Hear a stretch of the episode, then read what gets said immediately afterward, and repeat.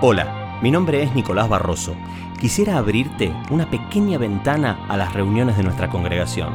Te comparto el audio de la reunión de hoy y espero que sea de gran bendición para tu vida. El día de hoy vamos a estar compartiendo Hebreos capítulo 12. Bien, me gustaría, mm, Belén, ¿querés leer vos? Vale. Dale.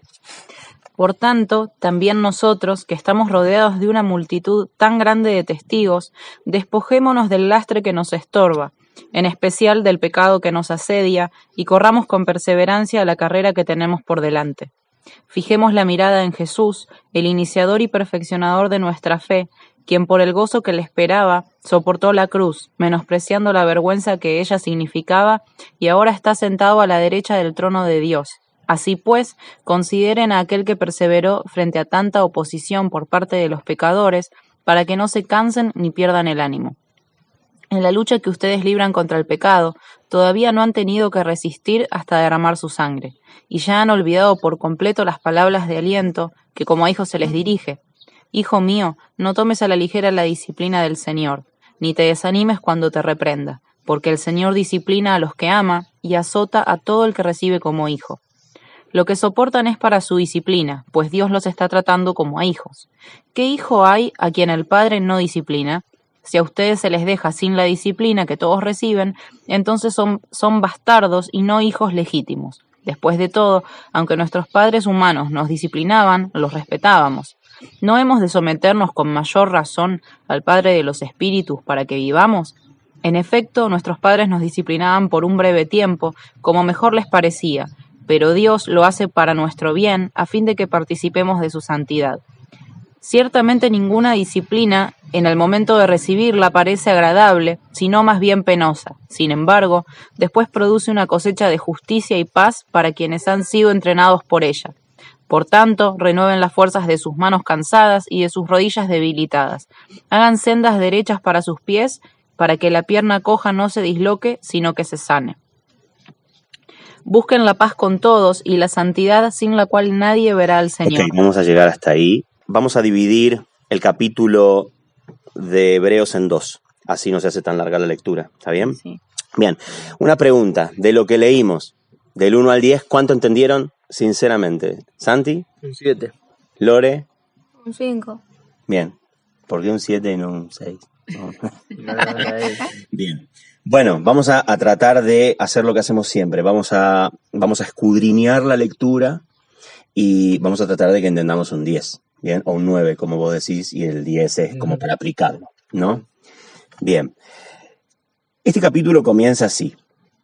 Por tanto, que ya sabemos que se refiere a lo anterior, pero bueno, en este caso estamos arrancando en este capítulo, también nosotros que estamos rodeados de una multitud tan grande de testigos, ¿bien? Santi, porque hay una coma, ¿bien? Dice, estamos rodeados de una multitud tan grande de testigos. ¿De quién está hablando, Santi? De la gente del mundo. Bien, ¿estamos de acuerdo? Sí, Eh, Bel? sí. Igual también cuando habla de, por tanto, está hablando de, de Hebreos 11, que habla de todos los, eh, los hombres de la fe. Correcto. Pero bueno, nosotros estamos ante una multitud grande de testigos alrededor nuestro, de personas que están viendo y evidenciando nuestra fe, cómo nosotros vivi- vivimos, qué es lo que nosotros hacemos, cómo nos comportamos, ¿bien? Toda esa multitud de testigos que está a nuestro alrededor están viendo nuestra conducta, ¿bien? Entonces, dice, despojémonos del lastre que nos estorba, ¿bien? Hay otra coma ahí, vamos a frenar y a pensar. Dice, despojémonos del lastre que nos estorba. ¿Qué es? ¿Cuál es ese lastre, Lore? El lastre que nos estorba. No sabes. Santi. El lastre que nos estorba serían las cosas que nos hacen mal a nosotros. Bien, ¿qué es, qué es el lastre? Lo que llevas a cuestas arrastrando. Bien. Ah, ¿Se acuerdan la película El progreso del peregrino? ah, sí. que llevaba en la espalda todo el pecado, la mochila, esa, eso es el lastre, la carga, ¿bien? Y es algo que te está estorbando, ¿bien? Dice, en especial del pecado que nos asedia, ¿bien? Dice que tenemos que despojarnos del pecado que nos asedia, ¿qué es nos asedia? Que nos acosa, ¿bien? Que está a la espera bien, de, agarrarte, de morderte, bien. Dice que tenemos que despojarnos del pecado. Acá dice que, acá, vos si vos te fijas, acá te dice, despojemos, no, te dice, hagámoslo. Tenemos que dejar y abandonar el pecado, que es un lastre. El pecado es una carga, el pecado es una carga que llevamos encima, que hace que, que si nosotros pecamos, siendo que conocemos la palabra de Dios, toda esa multitud de testigos que nos está mirando hablen mal de la fe que profesamos. ¿Bien? Es como que vos le estás predicando a tus amigos y a tu familia, ¿entendés? Pero te ven alcoholizarte, te ven fumar, te ven drogarte, te ven que estás fornicando. Entonces, con justa razón te dicen, ah, qué lindo tu Dios. ¿eh". ¿Bien? Por eso dice, dice, siendo que también estamos rodeados de una multitud tan grande de testigos, despojémonos del pecado. ¿Bien? ¿Por qué? Porque ellos nos están viendo a nosotros. ¿Están de acuerdo? Sí. Bien, nos están viendo. Dice, y corramos con perseverancia la carrera que tenemos por delante. Ustedes vieron cómo nosotros, vieron que cuando leyó Belén, nosotros leímos de corrido, como solemos leer la Biblia en casa, ¿correcto? Pero vieron el tiempo que nos tomó el primer, el primer versículo. Eh, recién acabamos de terminar el versículo 1. ¿Vieron? Así es como hay que leer la Biblia, frenando. Dice, y corramos con perseverancia la carrera que tenemos por delante. Dice, corramos, primero, significa que, que ¿quién corre? El competidor. Muy bien. Pero, ¿por, por qué corre? ¿Por qué, ¿Por qué está corriendo? Por el premio. Correcto, porque quiere llegar a, La vida eterna. a la meta. Bien, a la meta. Bien, ok. Dice, corramos con perseverancia. ¿Qué es perseverancia? Estar constante. Muy bien. Y miren una cosa, también podríamos decir con regularidad. Regularidad es esto, miren esto. Hay dos tipos de carreras de autos. Hay, bueno, hay- debe haber varios, pero voy a hacer nombrar dos. El tipo de carrera de autos, primero, es la carrera del- de Fórmula 1 que el que llega primero gana. ¿Correcto? Y después hay otra carrera, que no sé si la conocen, que se llama carrera de regularidad. Esos son coches que salen todos al mismo tiempo, pero llega el que lo hizo en el tiempo correcto. Si llegás primero, perdés. Mm, ¿Por qué? Porque, por ejemplo, para llegar de tal ciudad a tal ciudad, para llegar de tal ciudad a tal ciudad, tenés que llegar en un horario con cierta cantidad de combustible, a tal lugar por el mismo camino. Hay una, se llama carrera de regularidad. Es una carrera diferente. Bien. Y estos autos están, eh, tienen un montón de relojes. Yo sé que, que- que a los chicos, a vos a ti te gusta los, los fierros, ¿no? Estos coches tienen relojes de aceite, de temperatura, kilómetros, distancias, cronómetros, tienen un montón porque tienen que llegar en el tiempo correcto. Bien. Entonces, nosotros tenemos que correr esta carrera que tenemos por delante, bien, o sea que evidentemente hay un camino que debemos recorrer, tenemos que recorrerlo con perseverancia, como si fuera esta carrera de regularidad, bien. Ser perseverante es ser constante, bien, mantenerte firme en el mismo camino, bien, no andar alocado por ahí haciendo cualquier cosa, correr con perseverancia, ser perseverante, ser constante, mantenerte en una misma dirección, siempre con el mismo objetivo que es llegar a la meta. Dice, ¿cuál es la meta? Dice, fijemos la mirada en Jesús. Bien, nosotros corremos esta carrera mirando con los ojos puestos en Jesús. El iniciador y perfeccionador de nuestra fe. ¿Por qué dice el iniciador y perfeccionador de nuestra fe? Santi, Porque él, él es el que nos hace crecer la fe a nosotros. El que por, por él empieza la fe, porque nosotros creemos en él. ¿por qué dice el iniciador? Porque fue el primero. Muy bien, Lore. El primogénito entre muchos. Bien. El iniciador y perfeccionador de nuestra fe. O sea que Él está día a día perfeccionándonos.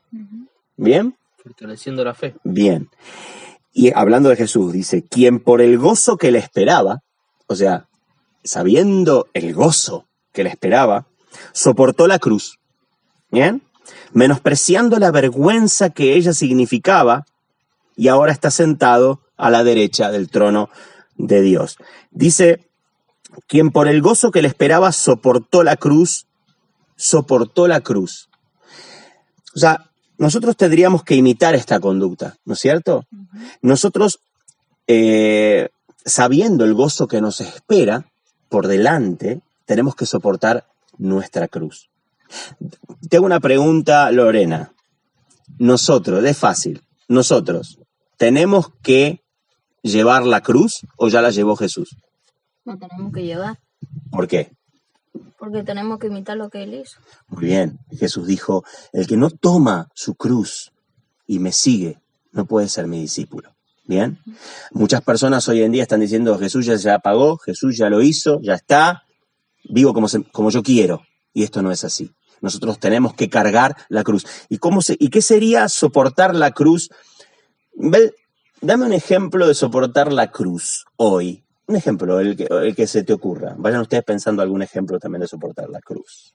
Y a ver, soportar la cruz tiene que ver con eh, hacer morir nuestra carne, ¿no? Entonces, por ejemplo, uno puede hacer, eh, uno puede cargar la cruz cuando tiene que a veces nos toca soportar a otros en amor, ¿no? Y capaz tenés ganas de decirle algo, tu carne si quiere enojar, pero por amor al Señor y en obediencia a su palabra decidís callar y perdonar. Y... Otro ejemplo de soportar la cruz, de, de- de tomar tu cruz y seguir al Yo Señor. creo que, como dice Belén, que mm, soportar la cruz para mí es como soportar las pruebas que vengan hacia nosotros. Puede ser día a día o en cada momento, ¿no? Como aguantar a una persona o, o si nos insultan, quedarnos callados.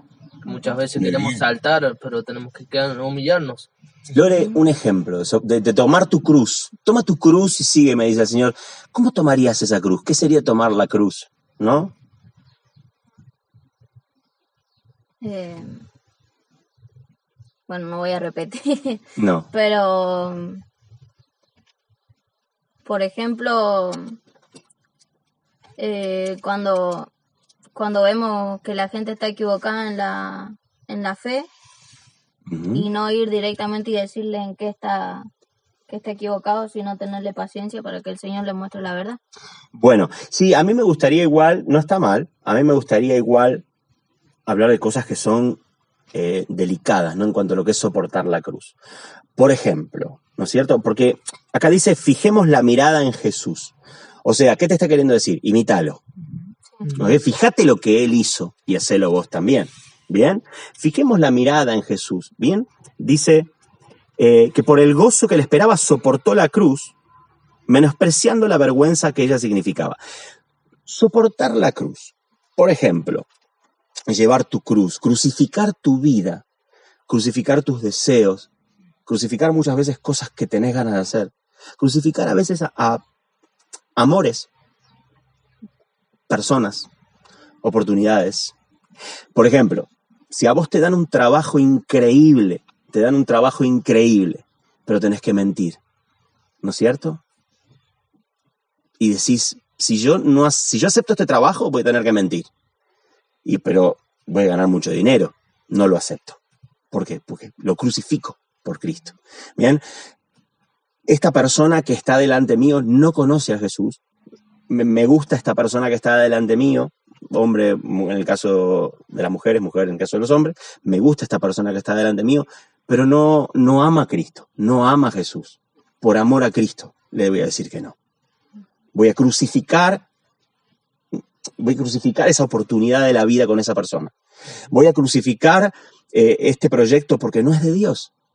Bien, todas las cosas que no agradan a Dios debemos crucificarlas. Bien, las cosas que nos llevan a pecar debemos crucificarlas. Y podemos ir más lejos, ¿no? Eso es ir santificándose cada vez más. Podemos ir más lejos. Podremos, por ejemplo, nosotros no miramos películas, no miramos televisión. ¿Por qué? Porque consideramos que la información proviene del mundo y programa tu mente. Ya nos vamos a meter a hablar de lo que es el primado negativo, pero de esa manera con- controlan muchísimo los pensamientos y realmente nosotros no queremos participar ni formar parte. Personas, por ejemplo, ¿puedo- lo puedo contar lo que hiciste vos. Bueno, Santi, por ejemplo, acaba de dejar eh, el teléfono celular, el móvil. Lo descartó porque no tenía ganas de, porque son cosas que te tientan a, a, estar, a estar pendientes de, son cosas que te tientan a estar pendientes de programas, de aplicaciones, de videos, sin mirar pornografía, sin mirar cosas malas, ¿no? simplemente el hecho de estar perdiendo en el, tiempo en una red social, ¿no es cierto? Entonces, por ejemplo, Santi decidió crucificar crucificar el teléfono móvil, ¿no? No va a faltar la persona que escuchando esto diga, si no, ¿cómo hago? Si no tengo teléfono, ¿cómo hago para escucharte? Bueno, pongámosle un manto de coherencia a la conversación, ¿no es cierto? Bien. Eh, a veces uno tiene que crucificar cosas que nos gustan, que le gustan a la carne, por amor al Señor, porque sabes que si vas por ese camino no te va a ir bien. Bien, entonces, y dice menospreciando la vergüenza, ¿no? O sea, Jesús soportó la cruz siendo Dios. ¿Me entienden ustedes que Él es el creador de todo lo que nosotros vemos? Siendo Dios. Se des- dice la palabra que se despojó de ser Dios como algo a que aferrarse y se hizo carne, se hizo hombre, ¿no? Y siendo Dios, soportó la vergüenza. Imagínense todo lo. Él iba cargando la cruz, ¿no es cierto? Iba cargando la cruz. Y todas las personas que él eh, sanó, todas las personas que él liberó, todas las personas al que le habló, a las que le enseñó, al que él alimentó, a las personas que esas que, que él multiplicó los panes, bien, todas las personas que vieron milagros, eran, se le estaban riendo, se estaban burlando, le estaban tirando piedras, siendo Dios. Él se despojó de esa condición de ser Dios y soportó la vergüenza. Entonces nosotros, ¿nos va a importar lo que digan los demás? Respecto, ¿nos va a importar qué es lo que digan los demás? ¿No es cierto que no? No. Bien, ¿qué te importa lo que digan los demás? Bien, fíjate que Jesús lo hizo. Y dice, y ahora está sentado a la derecha del trono de Dios. Entonces decimos, bueno, pará. ¿Cómo puede ser que, que Jesús esté sentado a la derecha del trono de Dios si Él es Dios? Correcto. Porque estar sentado a la diestra o estar a la diestra de significa tener la autoridad de. Correcto. Podríamos decir que Jesús tiene la autoridad de Dios. Él es el Señor. Estar a la diestra, estar sentado a la derecha, estar sentado a la diestra, no está hablando de un lugar físico, sino que significa que tiene toda la autoridad de Dios. Bien. Dice, así pues, o sea, siendo que tenemos que poner nuestros ojos en Jesús, siendo que tenemos que despojarnos del pecado, deje cada uno el pecado con el que está luchando, arránquelo de raíz, arránquelo, luchemos contra el pecado, ¿bien? Dice, teniendo en cuenta todo eso, así pues, consideren a aquel que perseveró frente a tanta oposición por parte de los pecadores, para que no se cansen ni pierdan el ánimo. O sea, te vuelve a repetir. Dice, consideren aquel que perseveró frente a tanta oposición. ¿Ustedes tienen idea de la oposición que tuvo Jesús cuando él estaba predicando? Nosotros apenas tenemos una vista, vieron que dice la palabra de Dios que no alcanzarían los libros del mundo para escribir las, las cosas que él hizo, ¿no? Pero, ¿ustedes tienen idea de la oposición que él tenía? El Señor les estaba, a ver, le estaba hablando a un pueblo que era descendiente de Abraham, de José, de Jacob, que tenían la ley de Moisés, y Jesús les viene a, les mueve todo el piso, les daba vuelta todas las cosas. Estaba empezando, la gente estaba empezando a escucharlo a él y los, los religiosos de esa época no querían que Jesús se llevara toda la atención. Entonces lo querían matar, lo querían matar, ¿correcto? Él venía, a ver, los judíos estaban esperando a un rey, a un, rey- un Da- un David, ¿no? Como Mesías, que los, los liberara de la opresión romana, que los hicieran, los volviera a ser nación, ¿bien? Pero el Señor, el Mesías, venía a quitar el pecado del mundo, ¿entendés? Y Satanás sabía lo que estaba pasando y no se la hizo fácil, ¿bien? Jesús tenía mucha oposición, así que no se desanimen cuando ustedes tengan oposición. Todos tenemos oposición, oposición en la familia, oposición en el trabajo, oposición en los amigos. Por cierto, rechazar amigos que son mundanos y que no te acercan a Dios, también es tomar tu cruz. Bien. Dice, consideren que aquel que perseveró frente a tanta oposición por parte de los pecadores, bien, o sea que los pecadores se le oponían, para que ustedes no se cansen ni pierdan el ánimo, porque cuando nosotros tenemos oposición, cuando la familia se opone, cuando los amigos se oponen, cuando el trabajo se opone, nos cansamos, perdemos y nos desanimamos, ¿sí? Pero siempre tenemos que recordar que Jesús soportó mucho más que nosotros. Bien, no tenemos ni idea de lo que él soportó. Para que ustedes tengan, tengan una noción, ya lo vamos a hablar más adelante, Cuando Jesús estaba en el monte de los olivos transpiraba sangre. ¿Entienden? ¿Ustedes por qué piensan que Jesús transpiraba sangre en ese momento, en el monte de los olivos? Porque tenía, él sabía lo que iba a pasar, ¿bien? Sí. Él tenía miedo de que le pegaran y estaba transpirando sangre porque iba a sufrir su cuerpo. No. ¿Por qué transpiraba sangre? ¿Por qué llegó al punto que le dijo, Señor, si puedes, aparta de mí esta copa? ¿Por qué le dijo, aparta de mí esta copa? ¿Por qué estaba tan angustiado al punto que tuvo que bajar un ángel? Sentía angustia. ¿Por qué? ¿Porque le iban a pegar? ¿Porque le iban a clavar en una cruz? ¿Por qué sentía angustia? por la incredulidad de su pueblo. Es muy bueno. Pero había algo mucho mayor que lo angustiaba a él.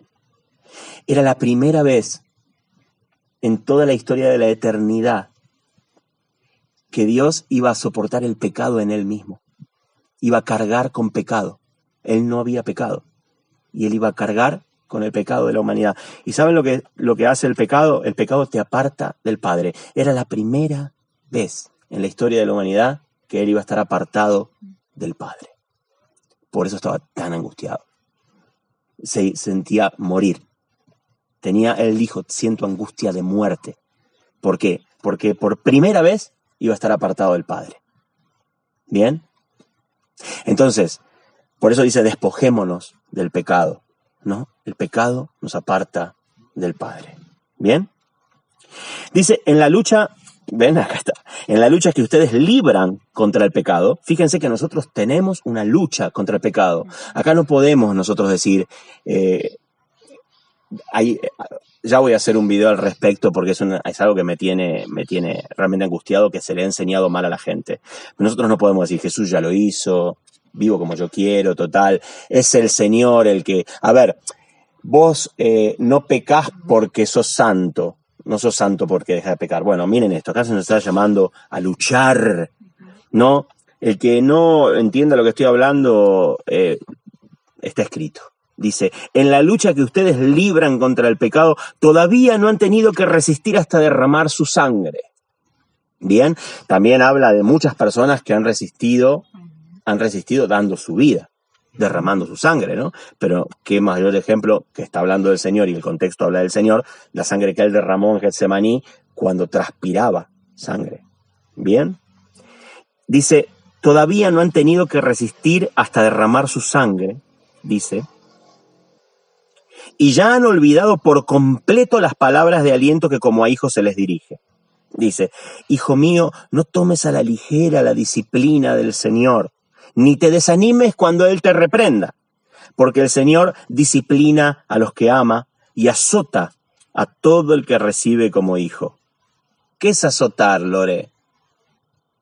Que golpea. Le da con la chancla. Por eso, un azote con una chancla, una manguera, algo. Una manguera, ¿no? Esa vez, menos mal que no me tocó. Una madre que me pegó con una ma- ¿Te pegaron con una manguera alguna No. vez? Ah, bueno. Padres no le peguen con una manguera a sus hijos. Bueno. Hijo mío, no tomes a la ligera la disciplina del Señor. ¿Bien? Ni te desanimes cuando te reprenda. Ni te desanimes cuando te reprenda. ¿Qué es no tomar a la ligera?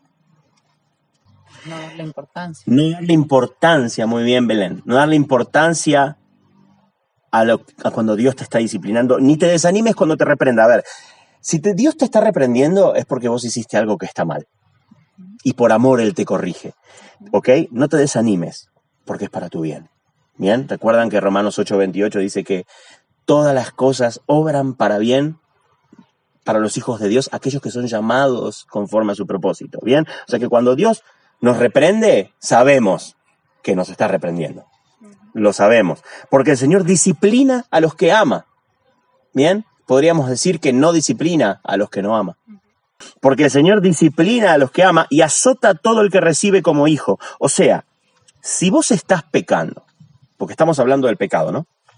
Si vos estás pecando, ¿correcto? Sabés que estás pecando. ¿Bien?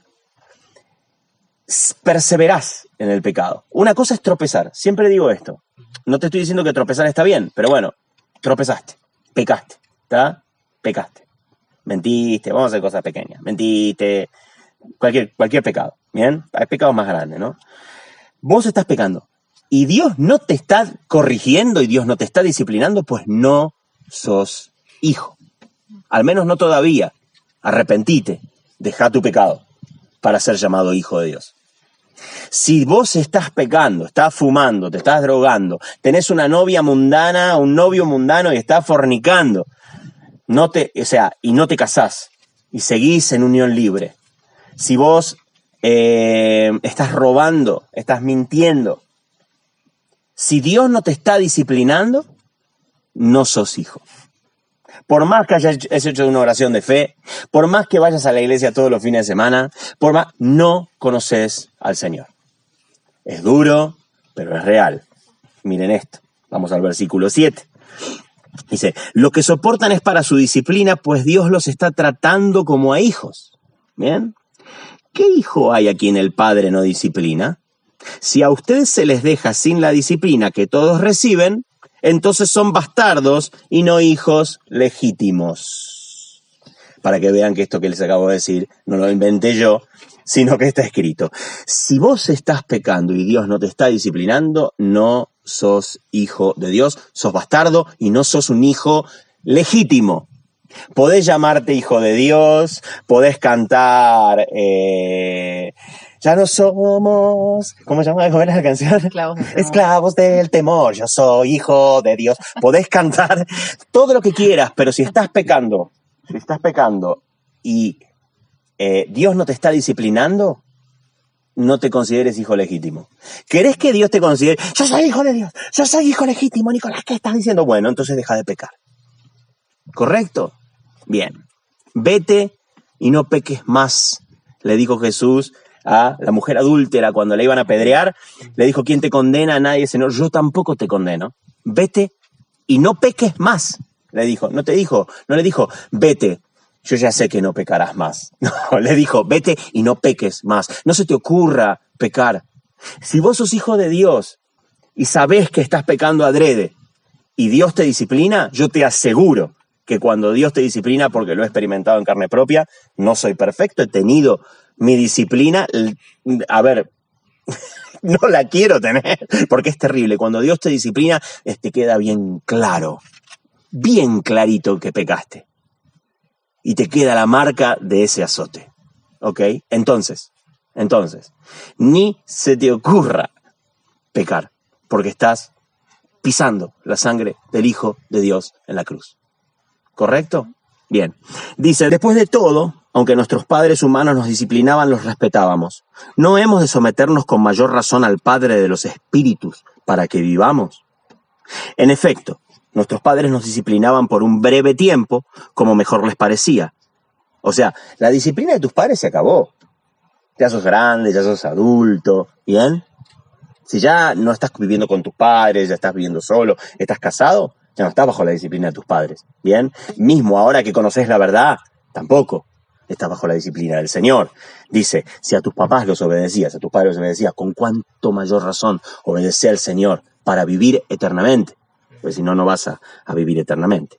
Dice, en efecto, nuestros padres nos disciplinaban por un breve tiempo, fue un breve tiempo el que tu padre te disciplinó, como mejor les parecía. ¿Por qué dice como mejor les parecía? Porque lo hacían como podían fuera desde lo que es la palabra de Dios. Bien, gloria a Dios por aquel que tiene un padre y una madre que los, que los ordena y los encamina en el camino correcto. Bien. Eh, dice, pero Dios lo hace para nuestro bien a fin de que participemos de su santidad. Cada vez que pecas, si sos hijo de Dios, vas a tener una consecuencia. Va a haber una consecuencia en tu vida. ¿Bien? Si no hay consecuencia, estás pecando. Y no hay consecuencia, no sos hijo legítimo. Ejemplo, si sos un boca sucia y Dios no te está corrigiendo, no te, porque es una de las primeras cosas que uno cambia cuando uno viene al Señor, la boca. Si sos un ordinario y un boca sucia y Dios no te está corrigiendo, no sos hijo legítimo. No sos santo. No estás apartado para Dios. ¿Bien? Cuando Dios te santifica y te aparta, una de las primeras cosas que se evidencian es la boca. Entonces, ¿por qué estoy diciendo esto? Para que aquellas personas que tienen una idea errada y equivocada de su condición se puedan ordenar. ¿Correcto? Bien. Dice, versículo 11, ciertamente ninguna disciplina en el momento de recibirla parece agradable, sino más bien penosa. Sin embargo, después produce una cosecha de justicia y paz para quienes han sido entrenados por ella. Podríamos decir que la disciplina de Dios es un entrenamiento para llegar a la santidad. La disciplina de Dios es un entrenamiento para llegar a la santidad. ¿Bien? Si Dios no nos disciplina, nunca vamos a ser santos. Jamás. ¿Estamos de acuerdo? Está escrito, lo estoy leyendo. ¿Bien? Por tanto, renueven las fuerzas de sus manos cansadas y de sus rodillas debilitadas. Bien, ánimo, arriba, vamos, vamos, ¿bien? Sí, sí. Hagan sendas derechas para sus pies, para que la pierna coja no se disloque, sino que se sane. Esto es, es poético, pero se entiende, ¿no? Hagan sendas derechas para sus pies. ¿Qué quiere decir? Caminen el camino correcto. Bien, sendas derechas para sus pies. No te vayas ni izquierda ni a derecha. No te vayas ni izquierda ni a derecha. Eh, me desvío por un ratito, después vuelvo. Eh, me desvío. No, porque en la primera tormenta te quedaste afuera. No, sendas derechas para tus pies. Dice, para que la pierna coja no se disloque, sino que se sane. Bien, ¿por qué dice, para que la pierna coja no se disloque, sino que se sane? Porque hay un área en tu vida que es como si fuera una pierna coja que no te está permitiendo caminar correctamente. Pero si vos te seguís yendo, esa pierna se te va a dislocar. No se te va a sanar. Pero si vos haces las, tus sendas derechas, esa pierna va a sanar. Dios te da la oportunidad de corregir tu error, de corregir tu pecado, siempre y cuando haya arrepentimiento. Arrepentite de tus pecados y no menosprecies la disciplina de Dios. Había dicho que lo iba a partir a la mitad. Vamos a seguir con la lectura. Bien. Dice Hebreos 12, versículo 14 en adelante, dice, busquen la paz con todos y la santidad sin la cual nadie verá al Señor. Asegúrense de que nadie deje de alcanzar la gracia de Dios, de que ninguna raíz amarga brote y cause dificultades y corrompa a muchos, y de que nadie sea inmoral ni profano como Esaú, quien por un solo plato de comida vendió sus derechos de hijo mayor. Bien, después, como ya saben, cuando quiso heredar esa bendición, fue rechazado. Bien, no se le dio lugar para el arrepentimiento, aunque con lágrimas buscó la bendición. Ustedes no se han acercado a una montaña que se pueda tocar o que esté ardiendo en fuego, ni oscuridad, tinieblas y tormenta, ni a sonido de trompeta, ni a tal clamor de palabras que quienes lo oyeron suplicaron que no se les hablara más, porque no podían soportar esta orden. Será apedreado todo el que toque la montaña, aunque sea un animal. Bien. Tan terrible era ese espectáculo que Moisés dijo, estoy temblando de miedo. Por el contrario, ustedes se han acercado al monte Sión, a la Jerusalén celestial, a la ciudad del Dios viviente, se han acercado a millares y millares de ángeles, a una asamblea gozosa, a la iglesia de los primogénitos inscritos en el cielo. Se han acercado a Dios, el juez de todos, a los espíritus de los justos que han llegado a la perfección, a Jesús, el mediador de un nuevo pacto, y a la sangre rociada que habla con más fuerza que la de Abel. Tengan cuidado de no rechazar al que habla, pues si no escaparon aquellos que rechazaron al que los amonestaba en la tierra, muchos menos escaparemos nosotros si le volvemos la espalda al que nos amonesta desde el cielo. Bien, en aquella ocasión su voz conmovió la tierra, pero ahora ha prometido, una vez más haré que se estremezca no solo la tierra, sino también el cielo. La frase una vez más indica la transformación de las cosas conmovibles, de las cosas movibles, es decir, las creadas, para que permanezca lo inconmovible. Así que nosotros que estamos recibiendo un reino inconmovible, seamos agradecidos, inspirados por esta gratitud, adoremos a Dios como a Él le agrada, con temor reverente, porque nuestro Dios es fuego consumidor. Bien, no vamos a entrar en toda la explicación puntual de toda esta mitad. Quiero que nos quedemos, quiero que nos quedemos con la primera parte del versículo de Hebreos 12, del 1 al 13 inclusive. Quiero que nos quedemos con esto, que fue muy enriquecedor. Eh, y quiero que tomemos de lo que acabo de leer recién solamente un par de cosas. Busquen la paz con todos y la santidad sin la cual nadie verá al Señor. Dice, busquen la paz con todos. O sea que nosotros debemos hacerlo. Si te está dando, acá te está, acá te está diciendo hay algo que vos tenés que hacer, que es buscar. Busquen la paz y la santidad, sin la cual nadie verá al Señor. Nosotros debemos ir en búsqueda de la santidad. Todo aquel que te diga que ya sos santo porque estás en una iglesia y ya sos santo, te está mintiendo. Tenés que procurar buscar tu santidad. Y si no me crees a lo que te estoy diciendo, te lo vuelvo a leer, porque está acá, dice Hebreos 12, versículo 14, busquen la paz con todos y la santidad, sin la cual nadie verá al Señor. Te hicieron creer que vos sos santo porque ya estás en una iglesia, te hicieron creer que sos santo porque hiciste una oración, pues estás equivocado. Vos sos santo porque procurás buscar tu santidad. ¿Cómo? Buscas tu santidad, como hablábamos antes, despojándonos del lastre, del pecado, dejando de lado, tomando tu cruz, ¿no? Imitando a Jesús que tomó su cruz. Así vas a alcanzar la santidad. Todo aquel que te diga que ya sos santo porque Jesús es santo y vos sos santo porque Jesús es santo y ya, y vos no tenés que hacer absolutamente nada, te mintió, te engañó y no estás en camino de la carrera, no la estás caminando, no la estás corriendo, no estás corriendo la carrera, no estás caminando el camino estrecho, caminando el camino angosto. Dice, busquen. Bien, Dice, asegúrense de que nadie deje de alcanzar la gracia de Dios. O sea, asegúrense de que nadie deje de alcanzar la gracia de Dios. ¿Qué quiere decir? Que podés dejar de alcanzar la gracia de Dios. Tenés que asegurarte de no dejar de alcanzar la gracia. Ojo, cuidado, cuidado con las novelerías, cuidado con las fábulas de viejas, los cuentos de viejas, como dice, no me acuerdo dónde está eso, pero está. Cuidado con las mentiras, Cuidado con las ideas del hombre y los pensamientos humanos. Asegúrense de que nadie deje de alcanzar la gracia de Dios. O sea que podés dejarla de alcanzar.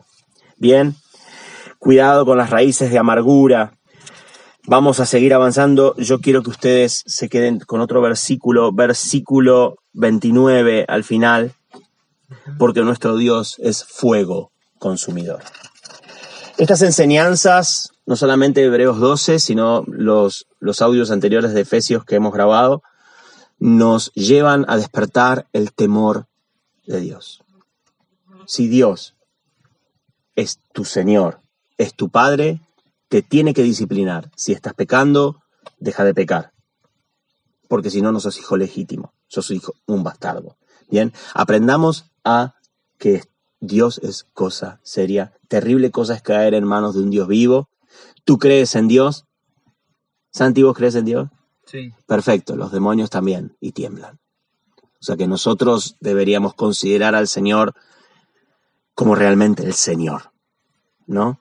Muchas veces eh, algunas personas pareciera que creen que Dios es como un tío que te, no un tío bueno que viene de, de, Estados Unidos y te trae regalitos y Dios, y esto no es así. El Señor es fuego consumidor. Por eso tomémonos en serio esto de vivir en santidad, tomémonos en serio esto de tomar la cruz, tomémonos en serio esto de tomar la decisión correcta para vivir una vida santa. Amén.